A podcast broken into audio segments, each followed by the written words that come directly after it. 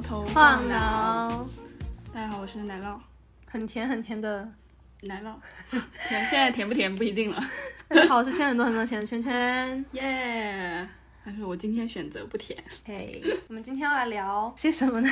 就是刚刚我讲的关于选择的问题，哦，你今天选择不甜。耶、哇哦，好会哦，都没有注意到。嗯，主要是是是事情是这样子的。前段时间刚好在跟朋友聊一个问题，就是说面对不确定性，我们能做的最好的是什么？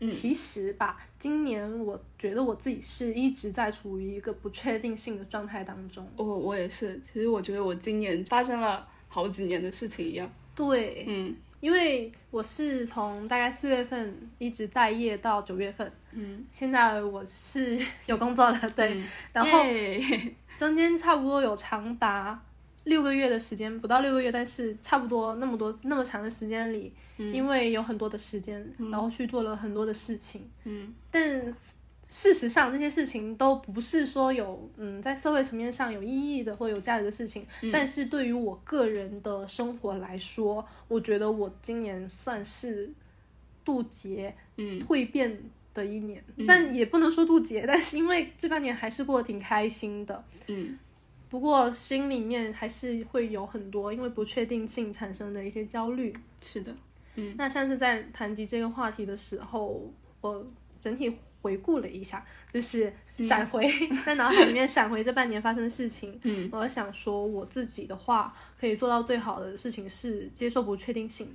然后，因为不确定性肯定就是生活的常常态，我们很难去预估，嗯，明天、下周、下个月、明年会发生的事情。所以，嗯，更加聚焦到我们现在嗯是为什么焦虑啊、担忧啊，然后去找到问题的原点，找出解决办法。然后我觉得，在找出解解决办法，把这些很大而空的问题拆解具体的时候，嗯我我觉得我们会发现我们自己手上是有选择的。嗯，嗯，你呢？我嗯，你你的不确定性，我的不确定性你你一直很确定是吧？我也我也没有一直很确，我我我我其实已经习惯了这种不确定性，嗯嗯，习惯。对，就是其实也习惯也是接受的一种嘛。嗯嗯嗯。那我我我一直以来的方式都是有一种嗯，看看这个事情能发展到什么状态的那种心态，嗯啊，就是顺其自然，然后。其实昨天你也有讲一句话，就是尽人事听天命嘛，就是在这个事情里面，我能去做一点什么东西，我把我能做的这一点做好，嗯然后之后再看。嗯因为其实未来，就算你规划了未来，也是不确定的。那我我就是选择去顺其自然，选择去做我能做的事情。嗯 昨天这个尽人事听天命，其实是挺好笑的，是我们新搬来的一个小区，嗯。因为小区很大，住户很多，然后可能用厨房的也比较多，小区里面就会有比较多的蟑螂。对，然后我们在国庆期间可能也没有人在家，嗯。其实厨房也没有再怎么用那段时间，但是我回来。我感觉我就是看到了让我起鸡皮疙瘩的那种蟑螂，还有一些小的虫子，不知道它们是沿着什么窗户或者下水道爬上来的，反正就是让我很难受。嗯。嗯，在最开始发现那些的时候，我有跟朋友去抱怨了一下，说，嗯，这个房子真的我从来没有见过这么多的蟑螂。嗯但是后面发现说这些没有用，然后我就在半夜的时候下下单了一些消毒水。嗯，我就想想说，那我现在有什么选择？嗯，那就搬走。嗯，要么就是把它打扫干净，嗯要么就是请个阿姨或者请个杀虫的。但是我发现阿姨跟杀虫的以前也请过，它其实用处也不是说特别大，那就是选择自己去把它打扫干净，把它消一遍毒，然后后面尽尽力去维护。嗯，但如果还有蟑螂呢，那就是听天命了。对，我能做到最好的就是我把环境给打打打扫好，然后我也不再去抱怨了，我就看见它看一个杀一个之类的。其其实这个问题，我想到了我的纹身，嗯。就是来都来了，嗯，呃，就是顺其自然的接受嘛，我来都来了，欢迎他，不要不要。来都来了，不要。我弄死你。我我那天打扫完，我就跟我朋友说：“张兰，我谢谢你，我爱你，但是我真的一点都不欢迎你，不要再来了。嗯。然后其实之前在蛮长一段时间的那种我需要确定性，是因为呃，生活中遇到了一些需要我去解决的问题的时候，嗯，不知道怎么办的时候，我也有去算过命，嗯。其实它是有用的，嗯。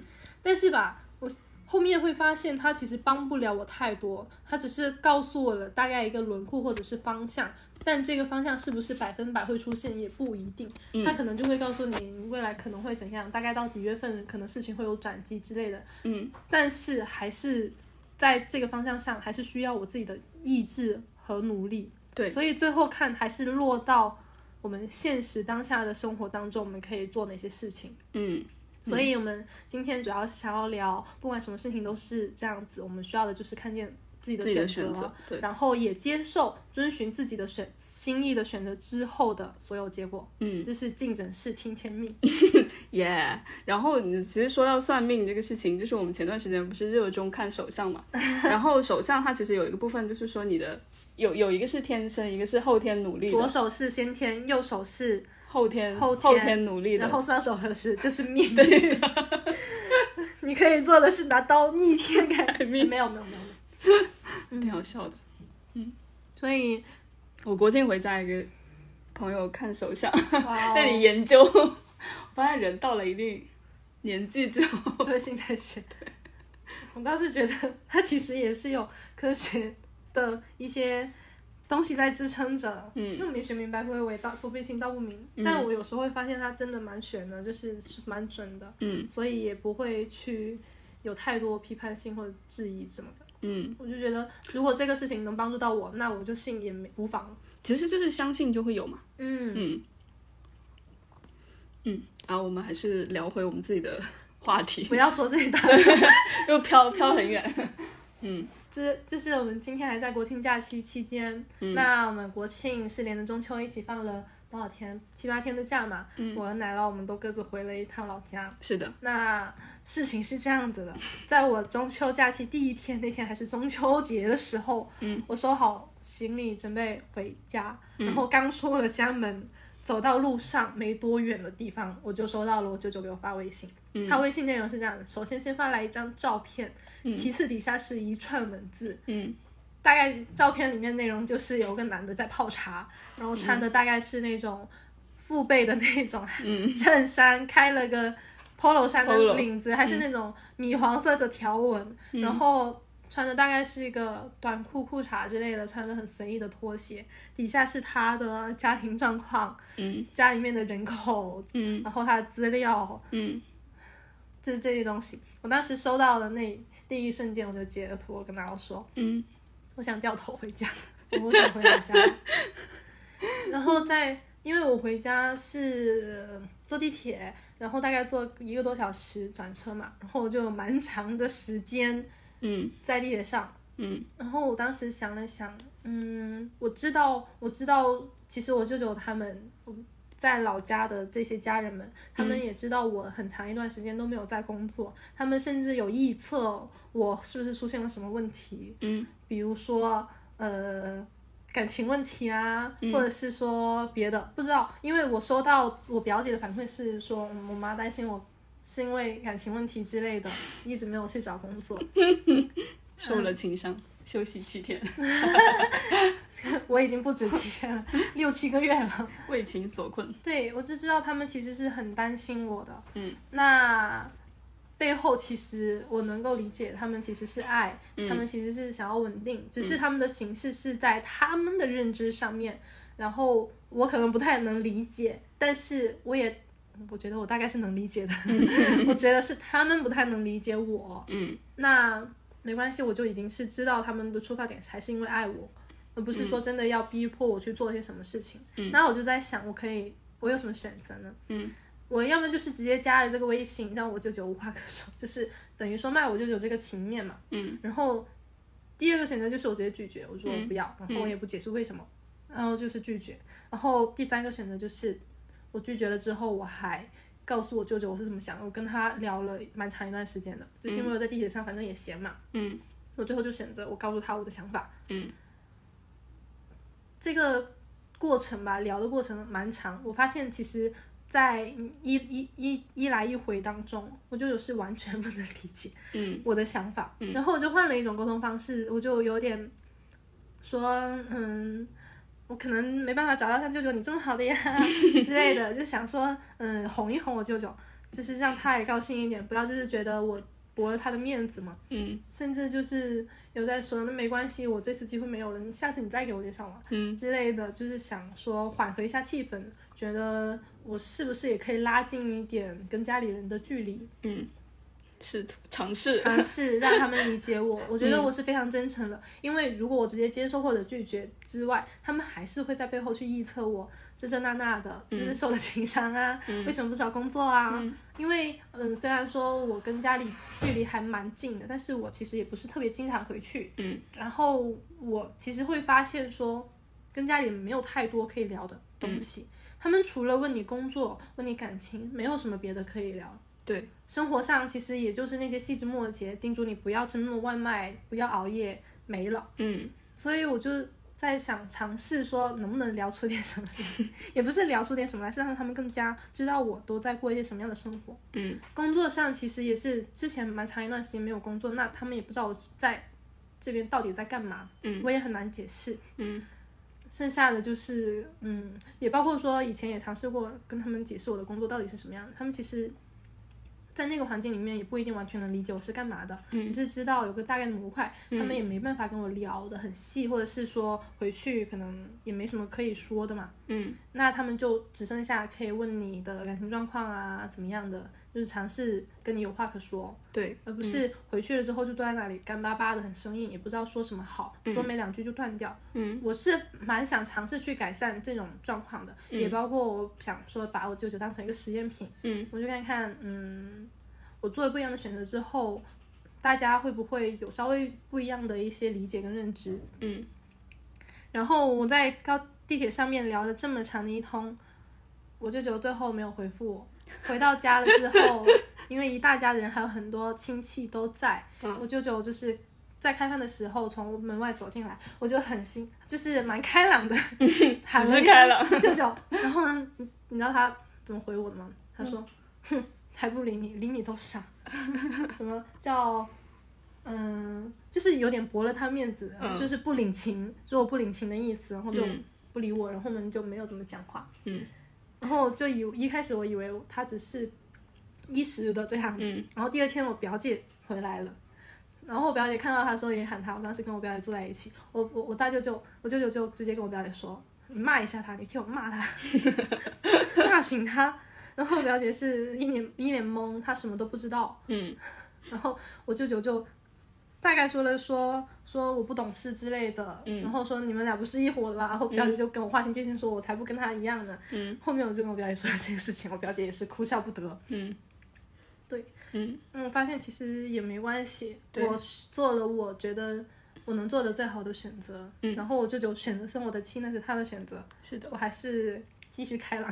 是只有开朗。其实关于相亲这个事情，我我是在节前，嗯。就是我小姨父给我嗯。介绍了一个男生，然后说他也在深圳嘛，然后当时我想说，那我我我以前一般都是拒绝的，嗯。嗯，然后这次我想说，哎，反正我最近也没有什么事情，嗯。就是要不然就见一下吧，其实也没什么关系。嗯。然后就当时我小姨夫把他的微信推给我，然后加了，然后去吃了一顿饭。虽然那顿饭特别的尴尬和，嗯，就是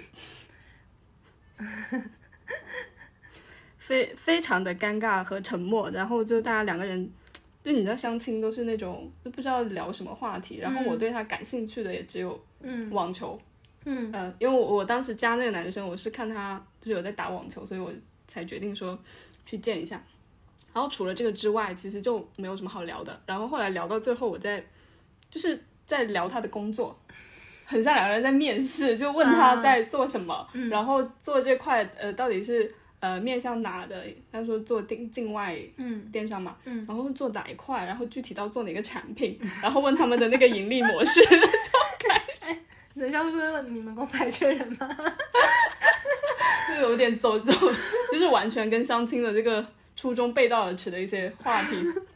实在是没有可以聊这。实在是找不到可以聊的那个方式了。嗯然后就反正后面就不了了之了，后面也没有再聊天了。嗯，嗯，包括那个男生后来给我发消息，我也没有再回，你选择不回，我选择不回。他选择继续发。对然后在我国庆回家的时候，嗯我我们就是一家子在那里聊天，然后突就是聊起就是结婚这个话题嘛，因为其实我我是我们家最大的那个，就是我们这一辈是最大的，嗯然后他们就一直说我如果还不结婚啊、就是我们老家有那种习俗说老大如果没结婚的话，老二是不能不能结的，然后说你你还还不结婚，要挡着你弟弟的路啊什么的，在那开玩笑嘛，因为我们家很神奇，我们是六个老表，嗯。然后每个都隔一岁，就比如说大表姐九三，然后九三、九四、九五、九五两个，九六、九七、九十，一共是六个人，嗯，然后最大的跟最小的都结了，都生孩子了，嗯然后中间这四个，嗯，我们刚好那那天就是我们四中间的这四个人就嗯。在家里面、沙发上坐着，听着 一大堆人在数我，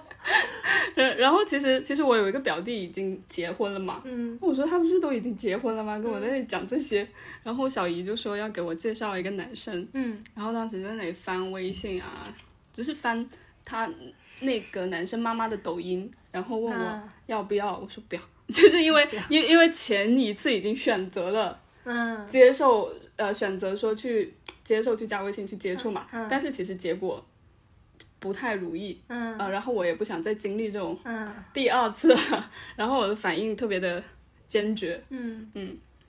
然后我说我说如果我弟想结婚的话，你就让他先结，嗯、我说等我不知道等到什么时候，嗯。开玩笑嘛。然后第二天我妈又给我发微信说，说我我小姨要把那个男生推给我，我说我不是都说不要了吗？我说为什么我小姨不直接找我？嗯我妈说我小姨不敢，我说啊，对啊，都说了不要，为什么还对呀、对呀、要坚持？然后最就是他们选择坚持嘛。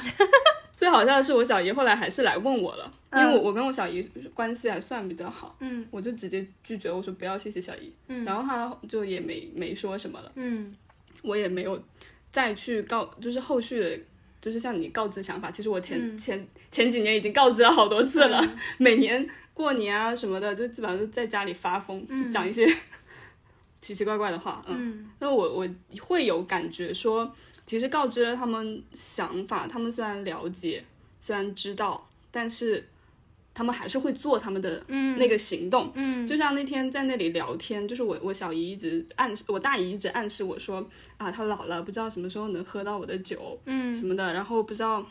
以后可能就吃吃不吃不了了，什么什么，就讲一堆这种话。嗯我说那今晚我请你去吃，嗯 你要你你想吃什么，我请你去吃啊。嗯我然后然后他又说又在那里笑说不要，然后我然后我舅舅在那里起哄嘛，他说你就去吃啊，如果就是现在不吃的话，等他结婚了，可能就顾不上你这个小姨了。嗯然后我就在那里讲，我说为什么应应该也不会顾不上吧。嗯然后我我姨就说，万一你结婚了还要。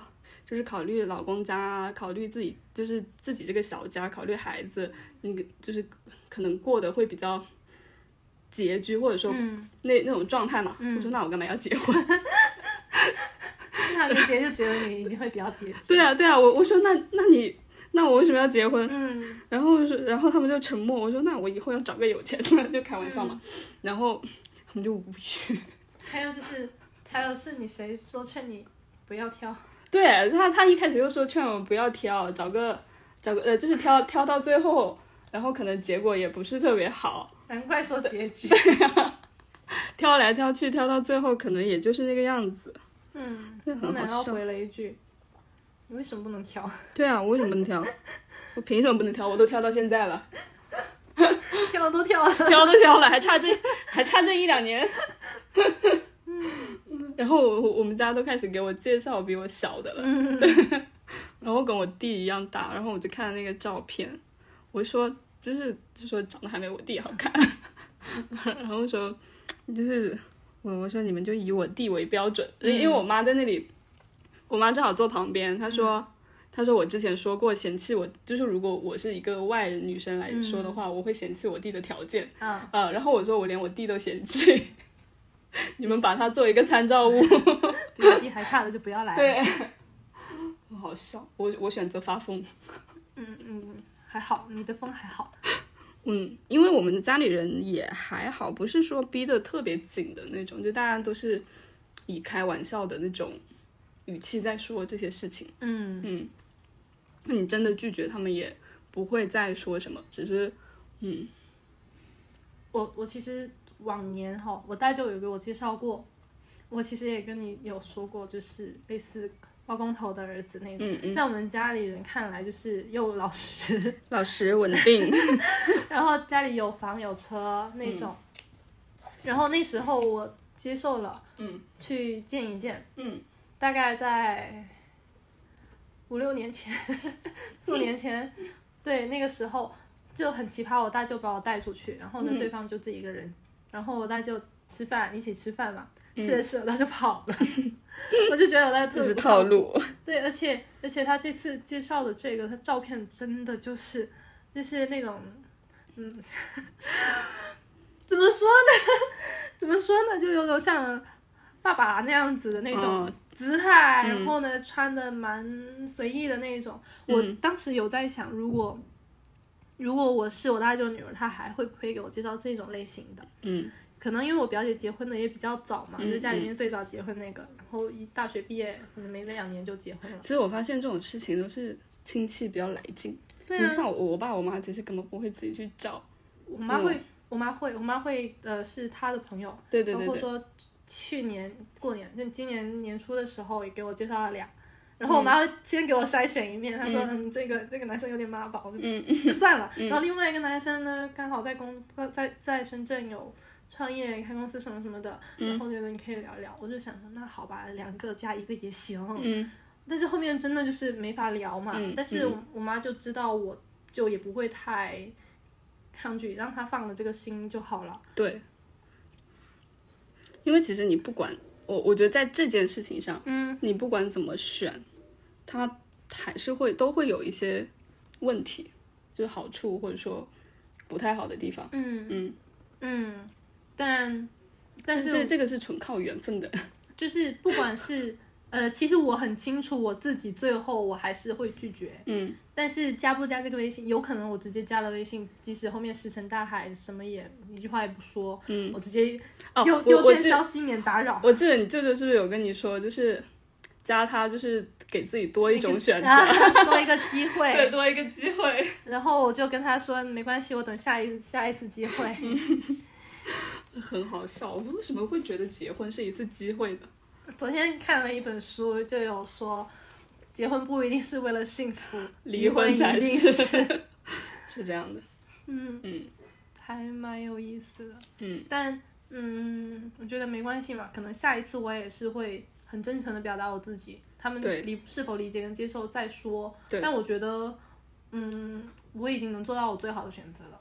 就是告诉他们我是怎么想的，然后他们反正也没也困扰不了我嘛，因为不在一个嗯。环境生活嘛，嗯。我也只是逢年过节的回去。是啊，是是这样子，就是嗯，包括我回家，我我爸妈说想给我弟买房子嘛，嗯。然后我就跟他们去看房，然后其实看房那天我弟是不在场的，嗯。他去周边城市旅游了，嗯。然后我我当时是那天就也没什么事情，我就闲得无聊，我就去陪他们去看一看。嗯。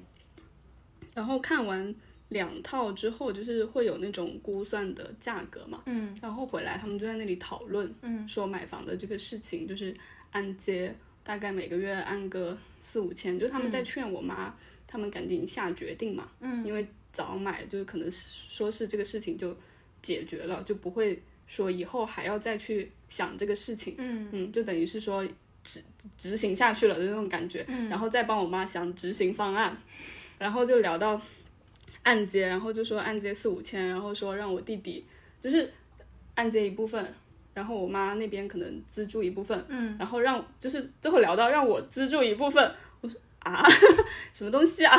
然后我然后他就就是一开始说就是是我舅是我舅舅他们在那里规划，嗯说你看我弟只要就是我爸妈他们付首付，嗯。我弟一个月工资可能三四千应该也能拿得出来，嗯。如果拿不出来的话，可能我爸妈那里出个一两千，嗯。让我出一千五，嗯。然后我当时说啊，我出一千五，上面写我名字吗？就是我当时都懵了，就是我我本来就是这件事情，我是作为一个旁听者，或者说我只是给一些建议，嗯。这件事情你甚至都不会考虑到我的一些需求，嗯。对不对？嗯。就是你不写我名字嘛，不就是这样？嗯，我我到最后我可能就是呃什么都没有，嗯嗯然后然后我外婆就在那里和事佬，然后说哎一千五你你我就是说哎你在外面生活也不容易，嗯要不就出一千吧，嗯我说什么东西啊？我是心里这么想，但我没讲出来，什么东西什么东西啊？然后我说出一千的话，那给我留留一个房间吧。我说我不写名字，你给我留个房间吧。然后我外婆就说，因为因为我外婆是那种很对我其实也蛮好的，嗯但她可能就是会有一些比较传统的思想嘛。嗯然后就说那要不就就出五百呗。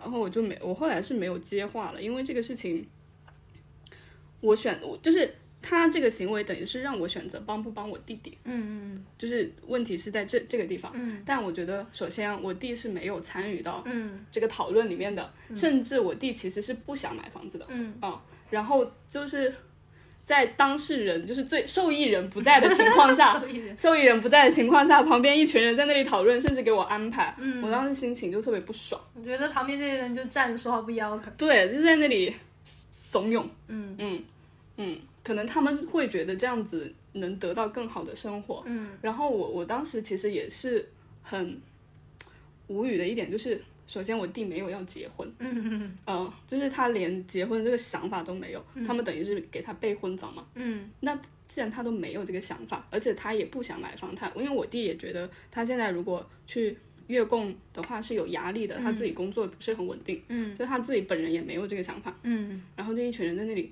说，哎呀，万一以后要是结婚了，或者说女女生来你们家相亲，就是告诉他那里还有一套房，嗯嗯比较容易对对，就是有有条 件就可以加加入那个条件在里面，然后其实那个房子也没有人要住，嗯就是大家都有地方住，嗯没有人要住，然后大家就是他们在为那种很虚无的一个想自己想象的事不确定的事件，嗯然后在一群人在那里讨论，然后最关键的那个受益人没在，还把你安排，对，还安排我，我就 他们知道你现在？没有工作，嗯，其实不知道，嗯嗯。OK 嗯。但其实选不选择帮助我弟，你说一千块、五百块，嗯。五百块其实真的还好，嗯。那个可能平时我们吃两顿饭啊，这这钱就有了嘛，一千块也其实不算多，嗯。但我让我很不爽的就是这个事情不是我弟跟我说，不是他本人跟我讲的，嗯。然后你也没有说是说借给他，嗯。还是说你就是让你捐以以帮助的那种形式嘛，嗯。就是可能说以后我有困难他会帮我，对，捐给他，捐给他，对不起，捐赠，嗯，就是就是这样的一个行为，嗯。虽然说我选择这样子明显的拒绝嗯。的形式，会让我家里人觉得我是一个非常冷血，嗯。或者说很无情的这样子的一个女儿，没嗯。没有什么家庭观念，没有嗯。大家要团结在一起的，其实很简单，就是没有钱嘛。也不是没有钱，其实有钱我也就是如果有钱到一定的地步的话，就会觉得嗯，你们吵你们的。但我觉得这个事情的原则是我如果一旦是接受了这样的一个事情，那如果以后有什么更重要、嗯更大的事情，找你对，就会都来找我。嗯，那我这是我接受不了的，你就发疯。我就发疯。至少至少你要有一个态度嘛，嗯你受益人得有个态度吧。嗯，OK，呃，他不能就这样明明白白被安排的，大家把他安排的好好的。嗯嗯，他本人都不在。对啊，我觉得这个是中国式父母就是喜欢做这种事情，是啊，而且我还觉得吧，就是周围的这些亲戚朋友介绍对象的时候，就是会列真的就是家里几套房，对。几辆车，嗯，几口人，是。然后什么工作，年薪多少，就是月薪多少列的很清楚。但是我觉得对我来说，这些都其实不重要。对都不重要。嗯，我更加在意的是这个人嗯。喜欢做什么，平时爱兴趣爱好是什么，嗯。然后周末一般会去干嘛，嗯。性格怎么样，嗯，就是这些才是比较真实的、有生命力的东西。而且出于就是我们我们讲的时候，对面对不确定性，我们做做最好的选择嘛。嗯，那在现在其实，在不缺住宿的这种情况下，最好的选择不是把钱拿在手里吗？为什么还要去供一套房？嗯，就是等于是你把你所有，就是你的资产压在那个很不知道多少年之后才发生的一个事情、这个上面，可能是五年，可能是十年，嗯嗯。我觉得也跟上一辈他们的社会环境相关，嗯。就是可能我们会比较有资产分配、投资相关的意识，嗯，会大概懂得怎么样做比较好。而且我们之前也干过类似这一行，嗯，也大概了解这个可能，它如果作为投资带来的收益，可能真的是很少，甚至就是一个风险极大的投资。对，而且还有一个问题是我弟未来的发展。嗯他不一定会回老家发展，嗯你给他买一套房在那嗯浪费，而且现在房房市其实不太好，嗯嗯，而且可能以后还会跌。就是你弟也没有好好的跟他们沟通过，嗯或者是他们就默认你弟可能以后就是会这样子。嗯我觉得这也是非常可怕的事情。嗯，所以我也是，但但我觉得这个其实也蛮难沟通的，因为你未来会去哪里发展是个很不确定的事情。但我会很明确的，就是我家里也是我妈妈买了房嘛，嗯，然后她就会一直说房子装修要两个人商量着来，以后也是给我的之类的这些话，嗯，但是我就很经常的跟他反映反馈说，没关系，反正我也不怎么回去住，你就按你喜欢的来，嗯。然后反正反正你出的钱装修也是听你的就好了，嗯，因为我跟我妈意见也是非常的不一样嘛，嗯嗯。我就觉得也没有必要提怎么争执，或者是说去改变什么的。毕竟我也没有投入任何的时间、精力或者是金钱在这个方面上，那我就会让他知道说，我以后我可能就不会回去发展。而且其实从小从小到大，我就从来也不怎么在家里面待过一段时间，嗯就是不怎么在家里住，所以我妈其实也是大概心里有一点数，但是她还是会觉得我就是以后如果发生了什么，或者是走投无路的哪一天就会回去，嗯至少还有个房子，她是这么想的。嗯我觉得也行，反正她也改变不了我。对，嗯，家长里短的事情。对，不过不过我就是因为以前我会跟家里人一直保持着一种比较对抗的那种态度，嗯，他们说什么我就是反着来，我就是不回应，我就是挂脸，嗯，但是嗯，其实我今年来我也是在学习着去表达、去真诚、去倾听、去理解他们，也知道说让他们理解我其实是强人所难，嗯但其实你往背后看，他们只是用他们认知范围内的方式来表达他们的爱。嗯嗯，虽然这个爱对我们来说有时候可能是压力、是束缚，但我觉得这就是我所选择的，去真诚的面对跟表达，嗯去尝试沟通多一点点，让他们就是回去至少跟这些亲戚有话聊。嗯，因为我知道，比如说像我舅妈，他们也还蛮喜欢跟我聊天唠嗑，就是知道我新的工作之后，就打开淘宝说让他让我帮他挑挑一些 一些衣服、包包什么的，问我好不好看，我意见。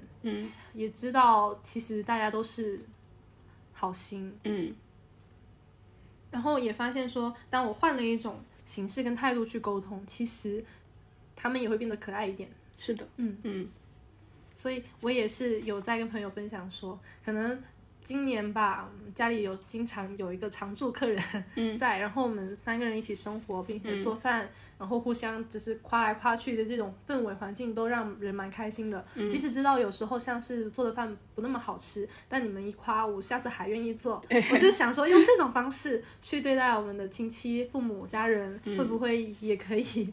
但其实效果并不是很显著。嗯不过我觉得把这个事情当成一个游戏，嗯我如果能够做到，就是等于说我换了一个角色再打通关，嗯，我觉得也是挺好玩的。就我觉得这个心态是当你作为一个，呃，也不叫上位者吧，就是当你作为一个比较强势，或者说你内心比较坚定的那种心态的时候，嗯你就会觉得这个事事情很有意思。对，在他们在你眼里，他们都是 嗯一些就是你的试验品的那种感觉。嗯，嗯，是是是是是是，我把他们当成 NPC 了。对，挺好的。嗯然后我们就是就是，嗯，有一句话叫做“外界最容易造成我们的困扰的时候，是我因为我们自己的声音很小的时候。对，所以当我们自己也不知道怎么样才是好，所以他们才会对我们造成困扰。是的，嗯，然后，其实我们今天聊选择，怎么聊家长里短聊这么多呢？其实，呃，最近还有发生过一个事情，也想跟大家分享关于选择，可能就是经常我们不知道怎么去拒绝别人，或者是说像是微信删好友这种行为，也会有一点点困扰。嗯，然后前阵子，嗯，今年年初的时候吧，我有因为微信上的一个好友感到困扰。嗯，因为对方经常有时候发消息。我就觉得我不太很想接住他的情绪，或者是说家长里短的，嗯，然后有时候觉得自己呃，就是苦口婆心的说了一堆，但对方也没有听进去，嗯，那我甚至也有表达过，因为对方我产生的困扰，但是对方还是没有什么改变，继续继续继续发一些消息，我并不想看，那时候我是选选择了消息免打扰，我就当不看到，但是微信我还是先不删，因为嗯，我们有共同好友。会遇到或者是会碰见，就是会发现删好友这个行为嘛。嗯。但是后来我发现他给很多人都造成了困扰之后，我就觉得那算了，我直接删掉好了。嗯。我让自己呃更亲近一点不好吗？嗯。然后后来最近几天也有遇到同样的共同好友，也因为对方产生了困扰。嗯，我有跟他分享了我自己的一些想法跟心路历程，他可能有因为收获了一些勇气，然后他选择去。再给自己和对方一次机会，他选择了真诚的表达了这个事情，跟对方说你之前的哪些行为对我造成了困扰，然后呃，可能对方也是有有过一些经历了一些事情了，因为这些事情，包括说我删掉他，那后面就跟这个朋友说很感激他的真诚表达，然后他也道歉。嗯，我就觉得这还挺好的，因为这个朋友他在一开始他在表达之前，他只是被困扰住，他不知道可以怎么办，然后他可能又会自己心里面想不好拒绝，然后嗯。害怕别人会怎么样的，嗯，就可能讨好型人格或者是之类的吧，嗯，但是他后面知道自己也可以去真诚的表达之后。而不是说去臆测对方收到自己的反馈之后的一些反应或怎么样的，他也能够接受，那他就去说了这个事情。他后面回过头来有跟我说蛮感激，然后听了我的分享之后，他也有蛮多的想法和勇气的。我就觉得其实确实生活中也都是这样子的。嗯，我们能做的就是看见自己的选择，然后对方怎么去回应或者怎么样，那就是对方的选择了。我们也要允许对方有选择。嗯，嗯，是这样的。那关于删好友的这个事情，你删好友之前会跟别人讲？不会啊，不会啊，默默删掉，因为可能有太多要删的了。我因为我微信加了蛮多奇奇怪怪的人的，嗯，有时候就是看见了。好像没有什么流动的，没有什么交流，那就删掉。嗯，然后有时候觉得不删也无妨，看看别人的朋友圈也挺好的，那就留着。嗯，就像嗯，之前有个朋友，不是前上两个月来我们家玩嘛，我就有跟他聊，他是微信常年保持在三四百人这种。嗯，我觉得到现在这样子的环境下还能保持三四百人，而且他的工作就是他经常自己做手工，然后出去呃参展。那他也会挂自己的微信号，我就觉得他应该会能加到很多人吧。嗯。但是他就是说只保持着三四百人这种，我就觉得还蛮惊喜。还有另外一个朋友，就是他是做销售的。嗯。然后我那天问问他微信有多少人，他也说只有四百四五百个左右。不是小号吧？不是，是他本他的就是看他，我问他，因为他前段时间把另外一个朋友删了。嗯。啊，然后我就问他。就是有人来问我，他是不是一个经常删别人微信的人？我我想了一下，我说他好像是一个经常删别人微信的人，因为其实被删的那个人已经发现了，所以他们在讨论说他为什么删掉他。然后那天就正好我们俩吃饭，我就问我就问了这个问题，我说你为什么把他微信删了？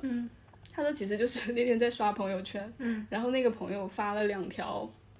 朋友圈，但他他是不太喜欢那个朋友圈内容嘛，他就直接把，就也觉得以后没有单独交流的机会，就直接把他微信删掉了。嗯，就是嗯，我觉得他们这种做决策、做选择的过程真的还挺快的。嗯嗯，我我我分享一下，那个朋友跟我分享的想法是，他觉得现在可能没有关系，没有流动了，那就删掉。那如果哪天又遇到了，又重新有流动了，再加回来也是一种缘分。嗯，他把这个事情的看法态度扭转到了一个比较。蛮积极的那种层面，我觉得其实也是挺好的，对，好过就是这个微信一直躺在那里，有时候可能还觉得碍眼。嗯嗯嗯，还有就是，嗯，前段时间我在可能在五六月份的时候蛮纠结，我要不要去做销售。嗯嗯的，然后我其实现在回过头来看。那个时候的焦虑，就是因为我自己的声音很小，所以我还会蛮经常听外界的声音。嗯，然后当时有一个机会掉在我眼前，而我又面临着生活的压力的时候，我在想，我是否要选择去？嗯，因为当时我对未来想象其实是很空泛的，嗯，也包括说对新的工作、新的行业的想象是，其实没有想象是未知，嗯，但是眼前又面临着这个困境，嗯，我其实做了蛮多挣扎的，比如说我确实也去算命，嗯，但是在算命结果出来之前。有两三天时间，我自己是嗯有在思考过这个问题，嗯，我就尝试着去拆解，因为焦虑的反义词是具体，嗯，我就拆解我想做这个工作是为什么，嗯，然后我抗拒的点又是为什么，嗯，当我把这些都梳理出来的时候，我就会发现，我现在是有选择，我知道我自己，嗯，其实选选择就很简单，做还是不做，嗯，但是我梳理了清楚之后，我就知道我想要的事情可能。通过别的渠道、别的形式也能给到我，而不仅仅是因为这份工作的时候，我心里面就大概有数了。嗯，然后就是呃，再去经历说可能一段时间还是没有别的想法的这种生活跟心态，然后也接受就好了。嗯，那其实关于工作，我最近也是在找工作嘛，嗯，但因为我跟你不一样，是我是呃方向其实是比较明确的，嗯就只是说。在不同的嗯公司嗯之间选择，嗯，然后之前就是去面试，有一家公司就是呃 offer 拿的还挺快，因为那天面试的非常顺利，嗯，然后面完之后就是 HR 给我打电话，就因为我当时面的是周五去面的，嗯，他希望我说下周一周入职，嗯，然后我当时还也是在纠结去还是不去这个问题，嗯，那我是思考。也没有思考多久，但我想的是，反正这件事情也还会有，呃，返还的余地嘛，因为有试用期嘛，嗯，那为什么我不去试试看呢？嗯，就既然说你你没有只有这目前只有这一个选择的情况下，也不是说只有这一个选择吧，只是说目前如果想要呃快速去上班的话，因为当时也是有焦虑在嘛，嗯，那我说那就先去试试看，嗯嗯，虽然试试的结果。也没有很好，就是待了两周之后就要走，因为体验了之后觉得不太合适这家公司。嗯，然后就是我我觉得有人有时候就你不知道该不该选，或者说真的你嗯理不清楚的时候，就可以先尝试着去对做做看，嗯，然后其实，在做的这个过程中，你也会慢慢有一些答案。嗯嗯嗯，就是其实大部分蛮多周围的人也会就是。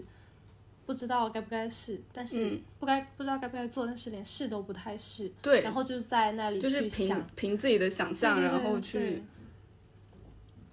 活的。其实这样子其实也不是不行，但可能心稀里糊涂的，心里面也没有个数。对，而且这样子会比较内耗。嗯，就是在你想不想做这件事情，就是一直在想的这个过程中，其实你。已经内耗很多了，消耗你的精力，对，心绪，心绪。但其实你讲真的去做这件事情，反而也不会消耗那么多。对，只是在考虑的过程中。去试了之后，你快速的筛选了一个答案，对啊，一个选择也挺好的，小步快走嘛。是的，小步快走。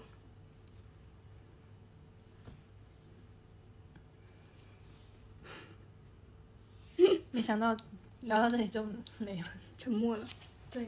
那，因为我我我我我现在的聊天就是我的朋友圈背景，嗯，就是我那天在去看展的时候拍的一句话是，就是充满变化的日常就是生活本身，就是我觉得这个不管是人说的生活还是说宇宙，它其实都是一个在不停的变化，嗯，或者说不停的处于混混乱之中的，嗯，你没有办法去这这些东西里面找什么规律啊什么的，就只能在一个接一个的选择来临的时候，做出你自己想要的那个选择就好了。嗯嗯，而且从很哲学的角度来看，生活本身到底有没有意义？嗯其实你去追根究底的时候，它就是没有意义的。是的，但换一个方向来看，我们活着，我们生下来，我们到底是为了什么？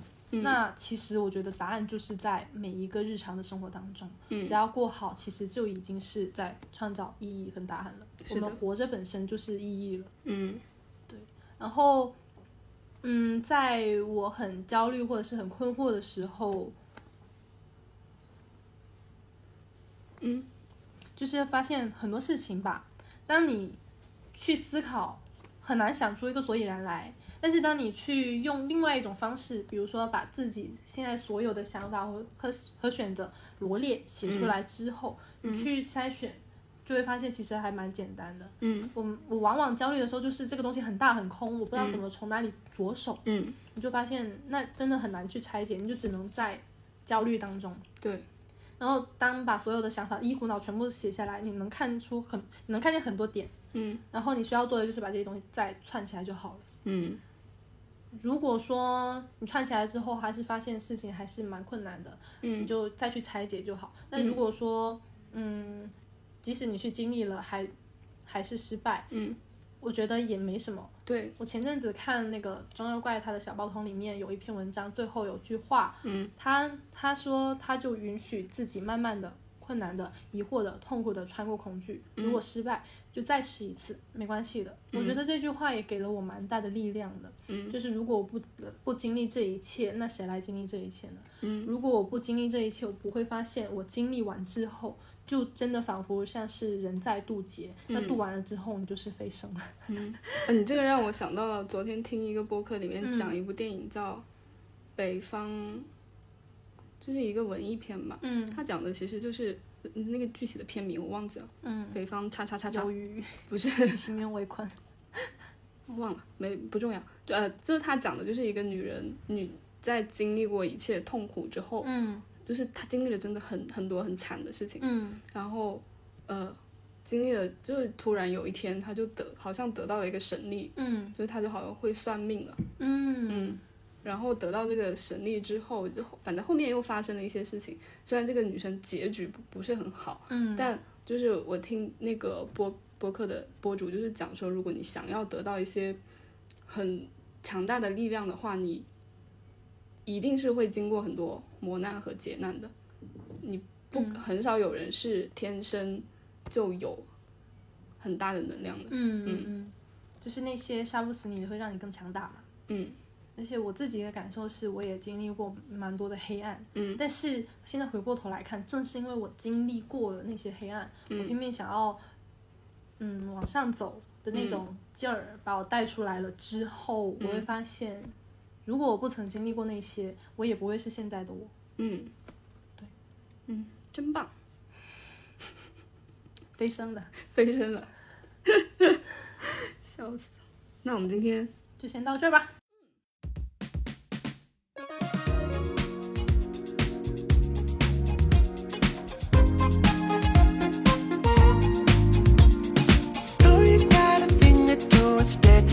It's running away, away. Hold it to my heart, my chest, got me hurting my brain,